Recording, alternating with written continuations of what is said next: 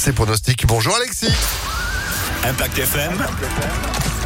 Le pronostic épique. Salut Phil, bonjour à tous. 1300 mètres à couvrir aujourd'hui, le prix de l'allée des philosophes, une classe 2, un handicap pour euh, galopeur à Chantilly, des 13h55 sur la piste en sable fibré. Épreuve où nous allons retenir le 5 piloté par Marie Velon, la jockey originaire de la région, Ray Steve qui partira de la corde 12 mais qui peut quand même bien faire dans cette épreuve de vitesse. Opposons-lui le numéro 6 Territory War avec Eddie Ardouin, l'entraînement d'Elcher Sanchez dont il faut toujours se méfier.